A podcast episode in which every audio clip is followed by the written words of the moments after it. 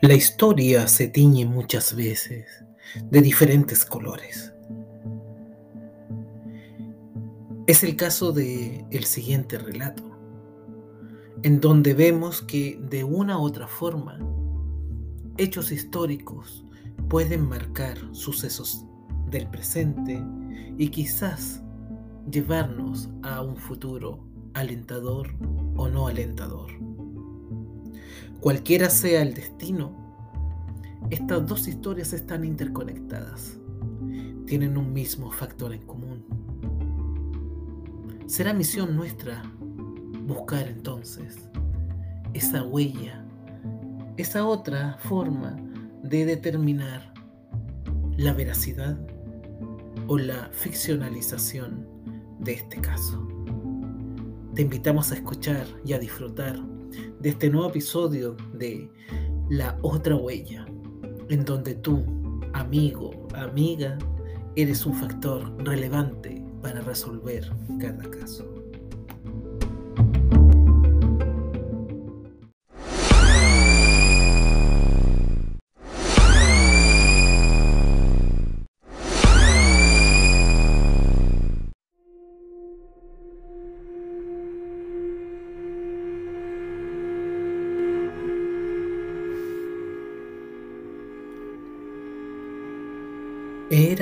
Año 1989.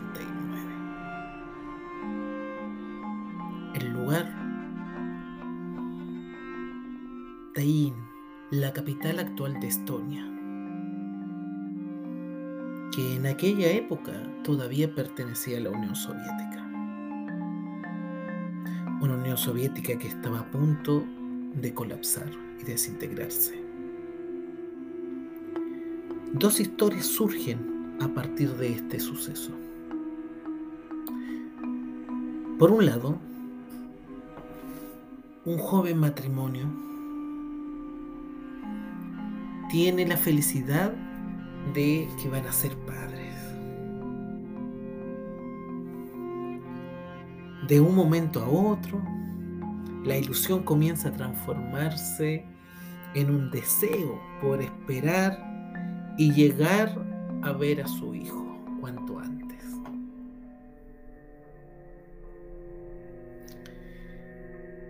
Los meses fueron pasando, la historia fue transcurriendo y en un momento determinado, en una noche, dolores muy fuertes sacuden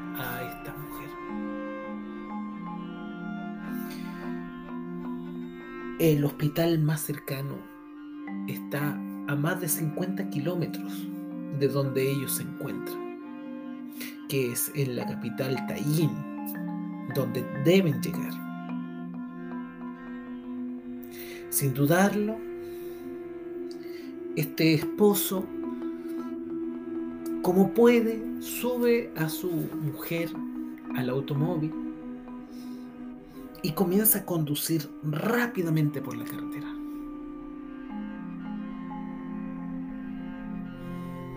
Una noche oscura, media tenebrosa, invernal,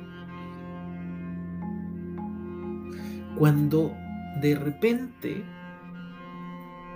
las luces del automóvil comienzan a parpadear. Hasta que finalmente ya no alumbran. Y momentos después, el motor del automóvil se detiene, inexplicablemente.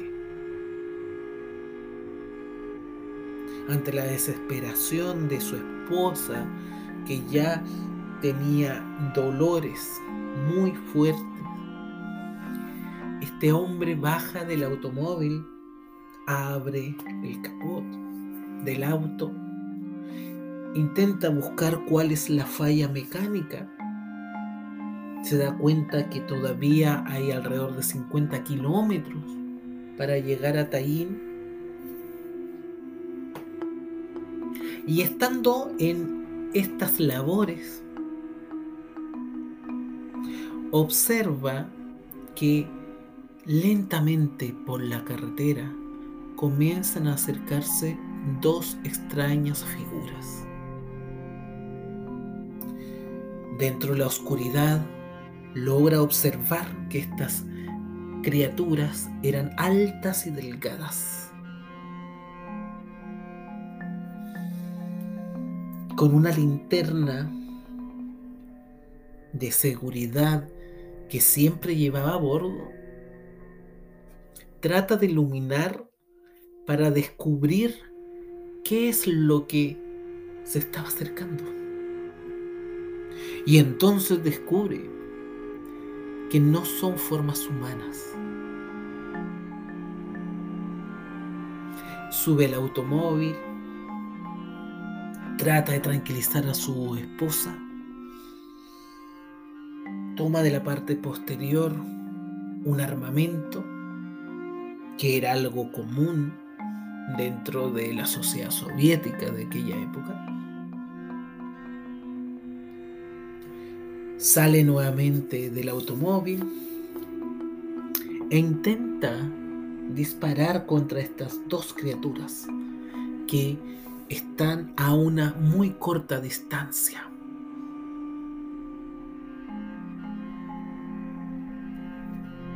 El miedo da paso a la valentía pero no sale absolutamente ninguna bala del arma que poseía. De un momento a otro las criaturas desaparecen. La luz del automóvil vuelve a encenderse e inexplicablemente el motor vuelve a funcionar. cuando está a punto de ingresar al automóvil, se percata de un pequeño cilindro que está cerca en el camino. No se parece absolutamente a nada que haya visto sus ojos. Se acerca a comprobar qué es. Y al intentar hacerlo, descubre una luz que desde el campo comienza a ascender y ser cada vez mayor, hasta percatarse que es una especie de objeto volador no identificado que abandona hasta dejar la vista en el horizonte.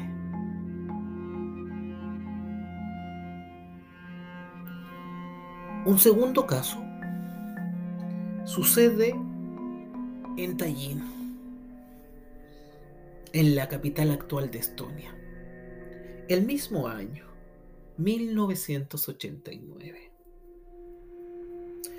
Los mismos protagonistas, dos criaturas grises, pero un humano diferente. En este caso es un niño. por las noches, siente luces y sonidos que comienzan a aproximarse por su dormitorio. Piensa en un inicio que se trata de un sueño o de una pesadilla. Pero la realidad demuestra otra cosa. Frente a su cama estas dos criaturas se sientan, le observan y le solicitan que les acompañe en un viaje. El niño aterrorizado, sin poder hablar, se niega por todas las formas posibles.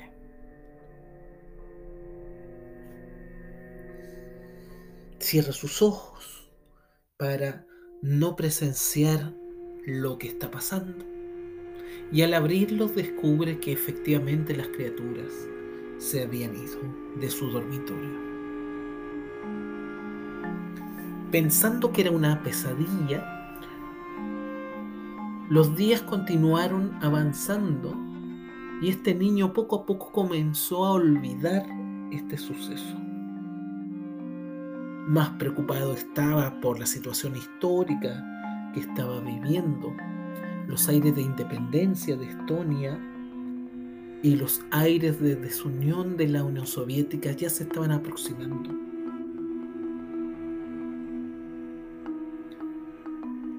Pero la historia es cíclica. Y otra noche, nuevamente sucede algo similar. Pero esta vez con la diferencia que estas criaturas llevan a una especie de holograma de forma humana que seduce al niño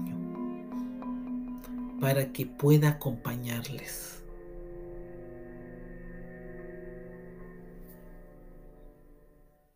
¿Qué pasó con el niño? ¿Qué pasó con este matrimonio? ¿Cómo dos historias interconectadas en un espacio de menos de 50 kilómetros, un mismo año, y teniendo un elemento en común, dos criaturas grises, de forma no humana, pueden relacionarse también con un proceso histórico. son vertientes de realidad, son vertientes de fantasía, es ficcionalización, es un misterio sin resolver, es un fenómeno paranormal, es algo de otra dimensión. Son tantas explicaciones que amigo y amiga tendremos que cada uno ir sacando sus propias conclusiones.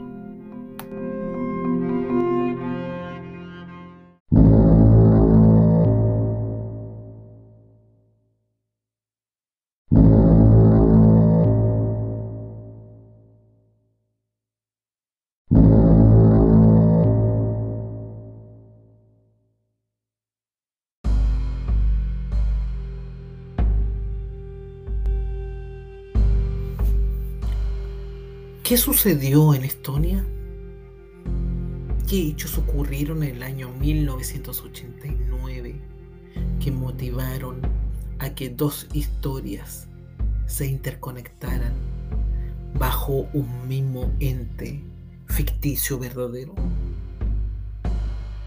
Debemos dar credibilidad a estas historias que están transcurriendo y que parecen leyendas, fantasías, hechos más de ciencia ficción o de un terror,